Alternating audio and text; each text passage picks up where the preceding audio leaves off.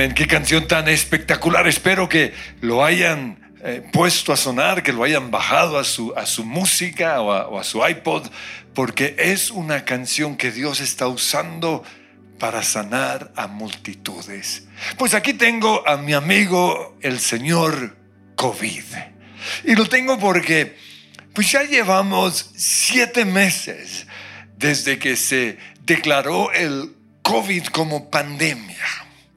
La vacuna de Pfizer ah, dice que va a estar lista para el final del año, pero no se empezará a distribuir sino hasta la primavera del 2021, es decir, más o menos abril. Y aún con la vacuna, el mundo no volverá a la normalidad sino hasta el 2024. Entonces, ¿qué vamos a hacer con el señor COVID? Porque no podemos permitir que COVID sea o siga determinando los asuntos de nuestra vida. Por eso mi mensaje hoy es aprendiendo a vivir con COVID. Porque así como nos toca aprender a vivir con ciertas debilidades físicas, algunos quizás con una deuda, otros con vecinos que todo el tiempo les están poniendo querellas, otros les toca aprender a vivir con un esposo egoísta o una esposa insegura. Nos toca aprender a vivir con gobernantes corruptos o con una sociedad que se queja o protesta por todo. Nos toca aprender a vivir en un mundo pecaminoso o con el diablo que anda, dice la Biblia, como león rugiente, buscando a quien devorar. Así también nos toca aprender a vivir con el Señor COVID.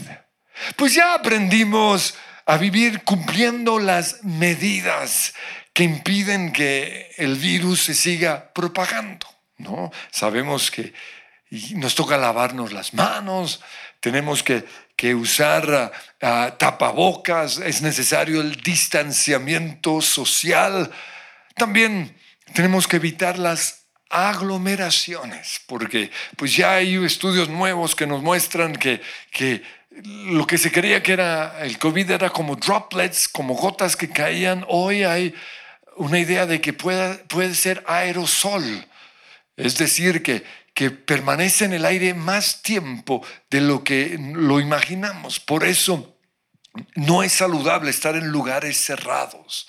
Y si por alguna razón nos toca, la ventilación debe ser muy buena para que circule el aire. Y las actividades en grupo se tienen que hacer al aire libre. ¿Por qué? Porque sigue presente el Señor COVID. Pero tenemos que volver a la normalidad. Por eso, ¿cómo vivir con el COVID?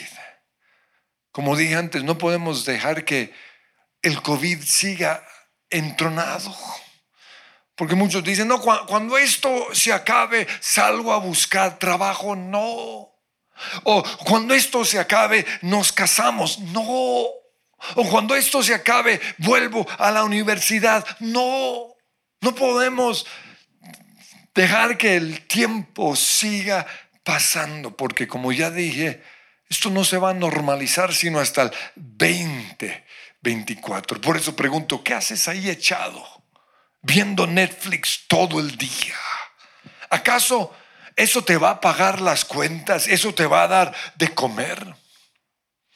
¿Acaso eso te está aportando algo a tu vida? Trabaja, estudia, sueña, vive, cásate. Vuelve a tus rutinas de antes. Con respecto al trabajo, si podemos trabajar en casa, mucho mejor. Pero yo sé que a algunos les toca ir a su lugar de trabajo. Y en ese caso, lo ideal es que puedan caminar o ir en bicicleta o en carro. En la iglesia, para los que vivían muy lejos, les ayudamos a, comprar una moto para evitar que estén en, el transporte público. Y, y, lo ideal es no viajar en Transmilenio, pero si por alguna razón nos toca, debido a esta amenaza, es necesario abrir las ventanas para que circule el aire. Si nos toca viajar en avión, también nos toca tomar medidas para no estar amenazados con el, por el señor COVID. ¿no? Entonces, medidas como quizás viajar en ejecutiva, entrar de últimas al avión. Ah, ah, tenemos que prender el aire o la ventilación, evitar los baños, usar antibacterial todo el tiempo. Los que planeaban casarse, no esperen hasta el 2024 háganlo ya. Se puede hacer de manera virtual o al aire libre.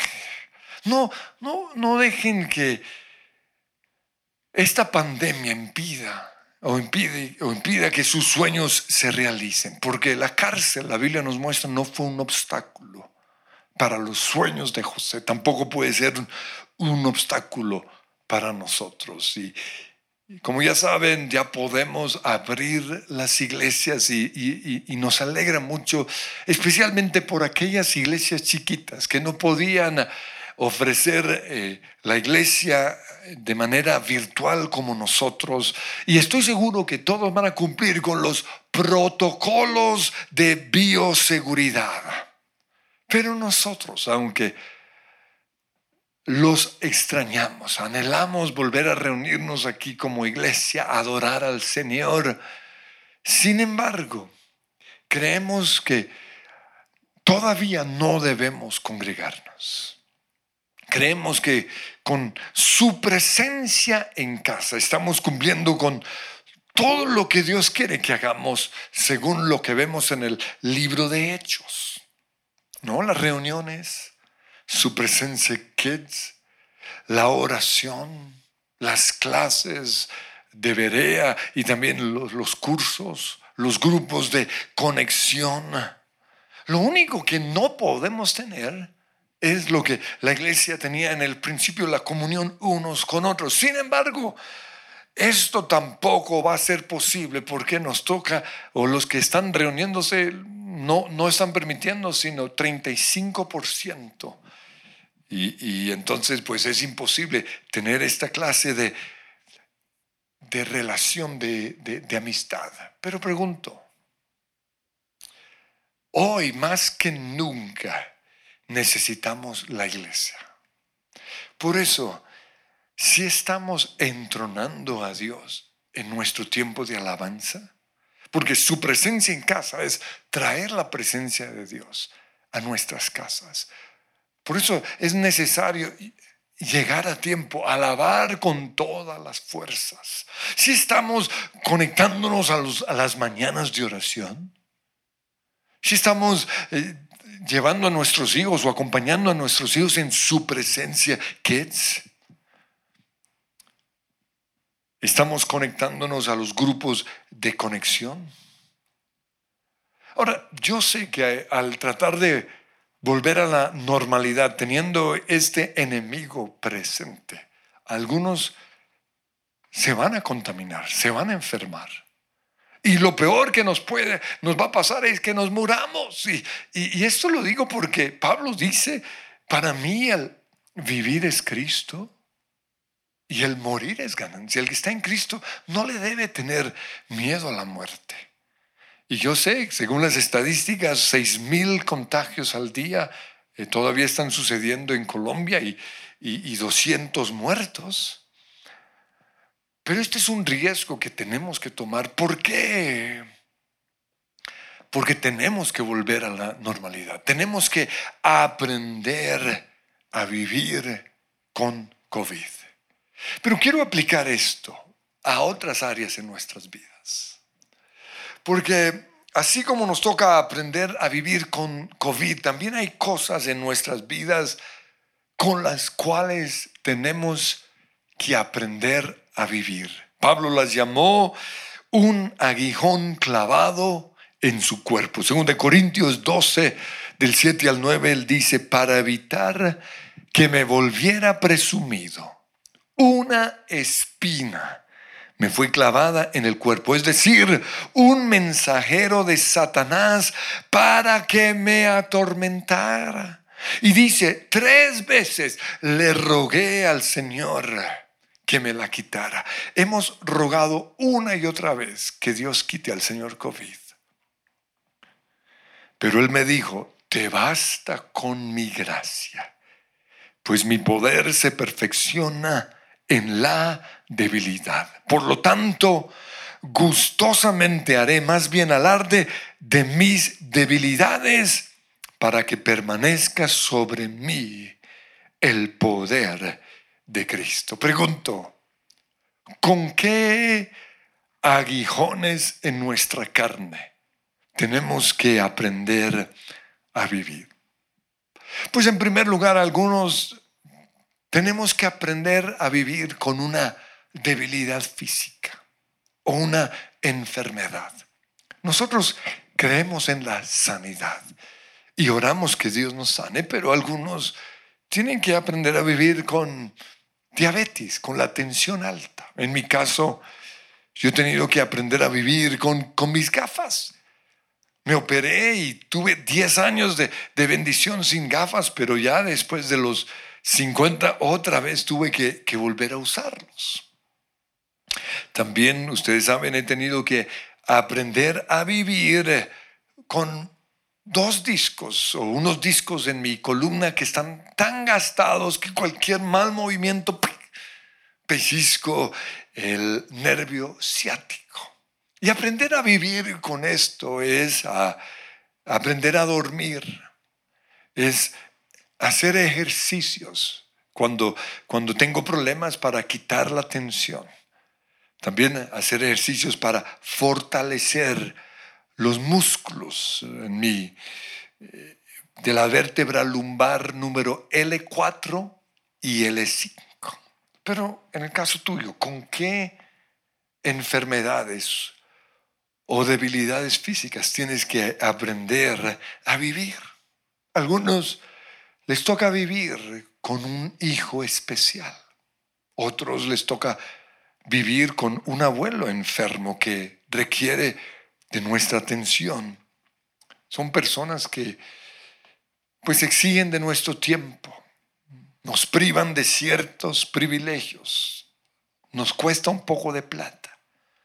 Pues con respecto a su aguijón en la carne, Pablo dijo en 2 Corintios 12:10, me regocijo en debilidades.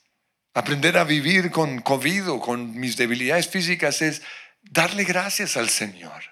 Me regocijo con los insultos, con las privaciones, persecuciones y dificultades que sufro por Cristo. Porque cuando soy débil, entonces soy fuerte. En segundo lugar, tenemos que aprender a vivir con un esposo y ustedes tienen que llenar el espacio en blanco. Porque si algo ha sucedido en esta pandemia, por estar encerrados tanto tiempo con nuestro esposo o nuestra esposa es que empezó, empezaron a salir a las superficies ciertas cosas de la otra persona que no conocíamos. Y esto está generando crisis. Por eso tenemos que aprender a vivir con un esposo o una esposa terca o quizás egoísta inseguro, celoso, controlador, mal geniado, violento, amargado, aburrido. Este sí me salió aburrido. O quizás fracasado, no hace nada, no tiene visión, no quiere trabajar. O quizás con una doble vida. Todo esto ha salido a la luz últimamente. Por eso, Ustedes tienen que llenar el espacio en blanco aprendiendo a vivir con un esposo o con una esposa como. No todas las cosas se dieron como cuando éramos novios. No, ya muchos años después de estar casados, mi esposa me dijo que su sueño antes de casarse era dormir agarrada de su marido, arrunchada ahí en sus brazos. Pero eso nunca ha sucedido. ¿Por qué? Porque a mí, a mí me cuesta dormir agarrado de alguien porque me da mucha, mucha calor.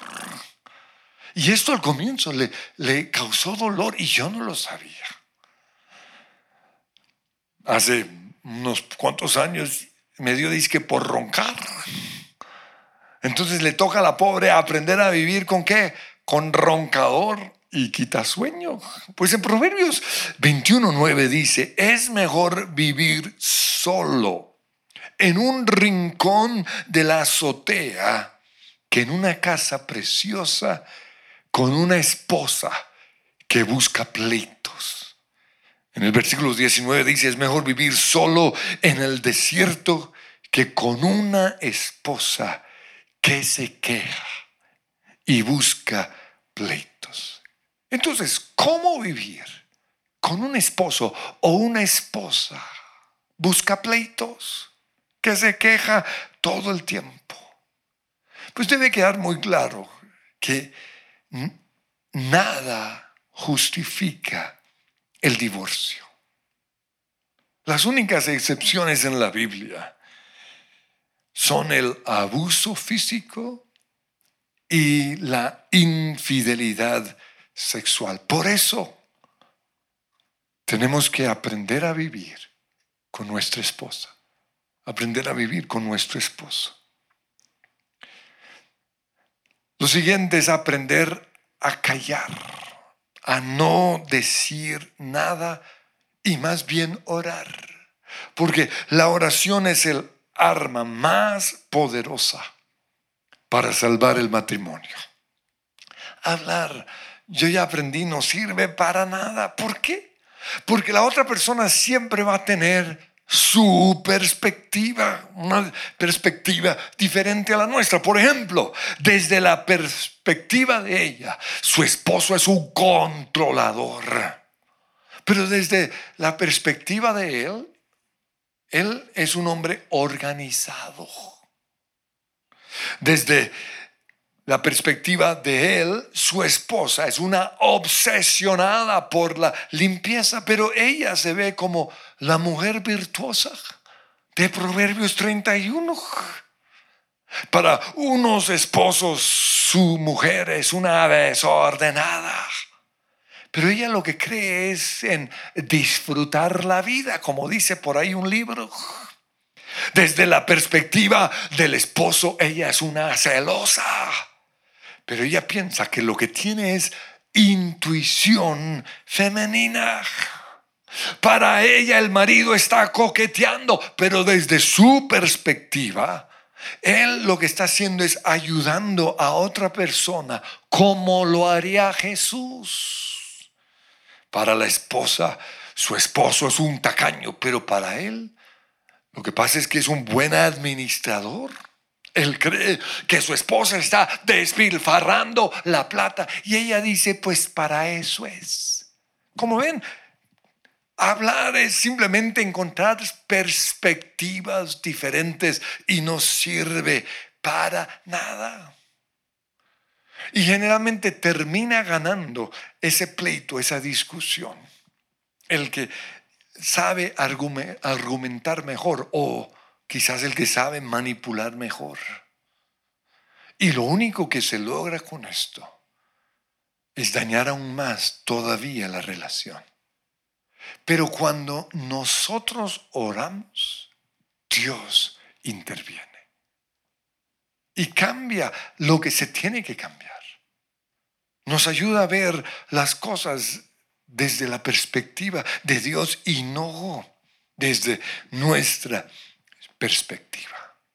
Entonces, ¿cómo vivir con un esposo egoísta, lo que sea? Lo primero es orar, pero lo siguiente es amar y aceptarlo como él o como ella es, o a pesar de lo que es. ¿Cómo podemos aprender a vivir con un esposo y ustedes llenan el espacio? Controlador, egoísta. Lo siguiente es perdonar a esa persona. Aprender a vivir con una esposa egoísta también es darle espacio. Y esto es algo que necesitamos en este tiempo. Yo sé que muchos apartamentos son muy pequeños y quizás por eso todo el tiempo están juntos, pero necesitan tener un tiempo lejos de la otra persona. Como decía la canción, everybody needs a little time away. Todos necesitan un poco de tiempo separados o lejos de la otra persona. No tenemos que, que, ver siempre los mismos programas. De vez en cuando, o es bueno, pero no todo el tiempo. Necesitamos nuestro espacio, necesitamos nuestro tiempo, necesitamos hablar con otras personas, necesitamos otros amigos. Yo lo veo en, en la vida de Jesús. Jesús estuvo todo el tiempo con los discípulos y como dije antes, eso es bueno para el matrimonio, pasar tiempo juntos, jugar juntos, tomar café juntos, pero hay momentos en los cuales necesitamos estar lejos. Y yo veo que hubo momentos en los cuales Jesús quiso estar solo. La, solo la Biblia dice que se iba a un lugar lejos, solo, y allí oraba. También hubo momentos en los cuales él quiso estar con otra gente que no eran sus discípulos. Dice en Lucas 10:38, mientras iba de camino con sus discípulos, Jesús entró en una aldea y una mujer llamada Marta lo recibió en su casa. O sea, él vio la necesidad de, de ya no estar con los discípulos. Y ella tenía una hermana llamada María que se sentaba a los pies de Jesús a oírlo hablar. Y a Jesús le gustaba hablar con María. En Juan capítulo 12, versículo 1 dice, seis días antes de la Pascua, el momento más importante en toda la vida de Jesús cuando estuvo aquí en la tierra, llegó Jesús a Betania, su lugar favorito. Y allí tuvieron una escena en honor de Jesús. Marta servía y Lázaro era uno de los que estaba sentado en la mesa con Jesús hablando. Y en ese momento llegó María con un perfume costoso y lo derramó sobre los pies de Jesús. Aprendiendo a vivir con nuestra esposa o con nuestro esposo. Pero en tercer lugar, tenemos que aprender, algunos tienen que aprender a vivir como solteros. Porque no todos se van a casar. Por eso, en vez de seguir esperando que llegue alguien y los rescate de la soltería, lo que tienen que hacer es empezar a, a vivir como solteros. Cosas como viajen. Salgan de la casa de los papás. Compren un apartamento. Compren unos perros. Pero busquen algo para qué? Para aprender a vivir como solteros. En vez de perder tiempo buscando un hombre, una mujer, sobre todo si ya tienen hijos. Más bien, ¿por qué no dan toda su vida a esos hijos. Pero en cuarto lugar, así como tenemos que aprender a vivir con el Señor COVID, algunos tienen que aprender a vivir con menos que otros. ¿Saben ustedes que comparado a mis compañeros del colegio, a mis amigos de la iglesia, a mis compañeros de la universidad, yo era el que menos probabilidad tenía de tener éxito. Pero un día yo tomé esta decisión. Si lo que Dios quiere es que yo sea pastor, yo voy a ser el mejor pastor en el mundo. Voy a tener la mejor iglesia. Voy a tener el mejor grupo de alabanza. Voy a tener a los mejores predicadores. Pero para esto yo tuve que aceptar mi realidad. Yo tuve que aprender a vivir con menos que otros. Y Pablo también, él dice en Filipenses 4:12, yo sé lo que es vivir en la pobreza. Este, este, debería ser el versículo de muchos, porque no saben lo que es vivir con menos que otros. No saben. Yo sé lo que es vivir en la pobreza. Pero luego también dice, yo sé lo que es vivir en abundancia. Y algunos también tienen que aprender a vivir con la abundancia, que no siempre es buena. ¿Cómo voy a vivir sin que la abundancia dañe mi corazón? Sin que me vuelva uh, una diva o lo que sea.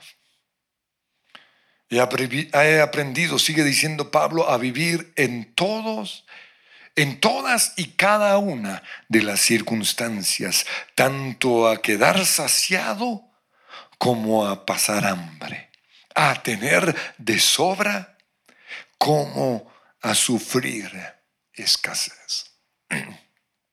Si hay alguien en la Biblia con el cual yo me identifico es Juan Marcos, porque después de él ser rechazado por Pablo, él hubiera podido caer en un hueco profundo de depresión. Pero en vez de echarse a perder, ¿sabe qué hizo? Se juntó con Pedro. Y Pedro comenzó a contarle todas sus experiencias con Jesús. Y Juan Marcos empezó a recopilar todas esas historias y escribió uno de los libros hermosos de nuestra Biblia. Y es el Evangelio según Marcos. ¿Por qué?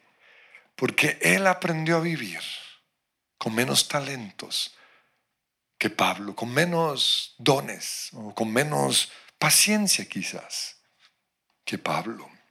En sexto lugar, tenemos también que aprender a vivir en el mundo. ¿Sabían ustedes que algunas naciones como Nueva Zelanda cerraron sus fronteras totalmente a las otras naciones para no tener al señor COVID. Y lo lograron. Allá se está viviendo una vida normal. Las iglesias se llenan, los estadios se llenan, no tienen que usar tapabocas, pero están aislados totalmente del mundo. Pues algunos cristianos también con respecto al mundo y al pecado, que es como el COVID, es una amenaza permanente, estos cristianos decidieron vivir aislados. Sabemos historias de personas que se fueron a vivir a un convento. Otros cristianos ah, se les prohíbe relacionarse con los del mundo. No pueden ir al cine, no pueden hacer nada. Otros sus hijos estudian solo en colegios cristianos. Pero tristemente muchos de estos que vivieron aislados del mundo cuando entraron a la universidad fueron los peores pecadores. Se metieron a las drogas, al alcohol. Hoy están lejos del Señor. ¿Por qué? Porque no sabían vivir en el mundo sin contaminarse. Y eso es lo que nos toca aprender, a vivir en este mundo sin contaminarnos del espíritu del anticristo, sin contaminarnos de un espíritu contrario a la palabra del Señor. Jesús en, en, su oración al Padre le dijo en Juan 17, 15, no te pido que los quites del mundo, sino que los protejas del maligno. Entonces, ¿qué es aprender a, vivir en el mundo? Es saber que estamos en el mundo, pero no somos del mundo. Nosotros no hacemos lo que el mundo hace, sino lo que la Biblia hace. o lo que la Biblia dice que, que debemos hacer. Lo que nosotros creemos no lo determina el mundo, lo determina la palabra del Señor. Y vivir en el mundo es hacer lo que hizo Daniel. La Biblia dice que él propuso en su corazón no contaminarse. Pero lo siguiente es aprender a vivir con el diablo. Porque el diablo es como COVID, contagioso. Es muy astuto.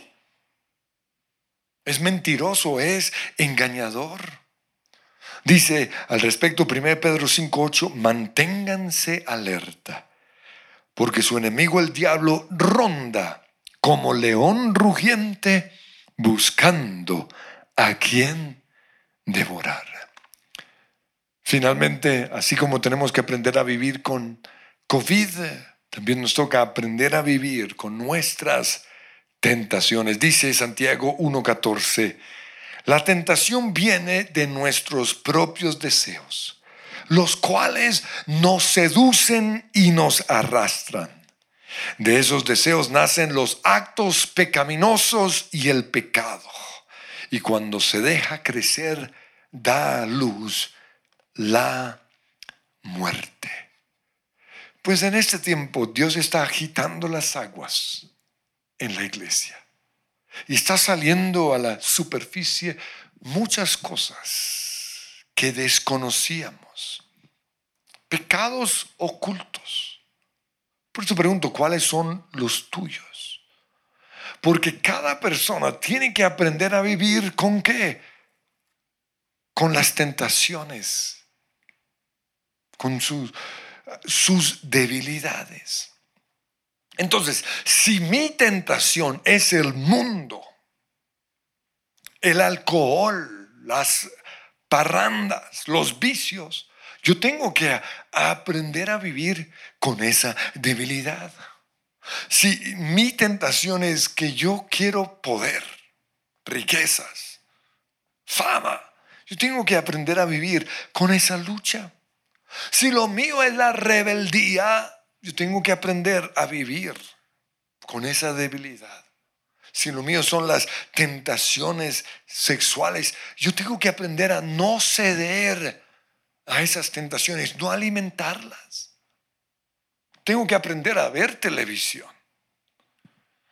Si lo mío es la atracción a personas del mismo sexo, yo tengo que aprender a vivir con esos sentimientos, no más negarlo.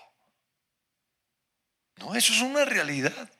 Muchas personas por sus experiencias en, en su niñez quizás, por tener una mamá controladora, por tener un papá que no era un modelo a seguir, o quizás por sus chichones, sus abusos sexuales o sus faltantes en la vida. No, no fue amado, no fue amada.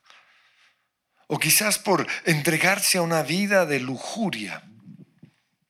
Esas personas se sienten atraídas a otras del mismo sexo. Pero ¿qué podemos hacer? Porque ante esa atracción podemos irnos por el camino del mundo que dice que eso está bien, que eso es normal. O podemos ir por el camino de la palabra del Señor. Es decir, aprender a vivir con esa tendencia sin ceder a la tentación.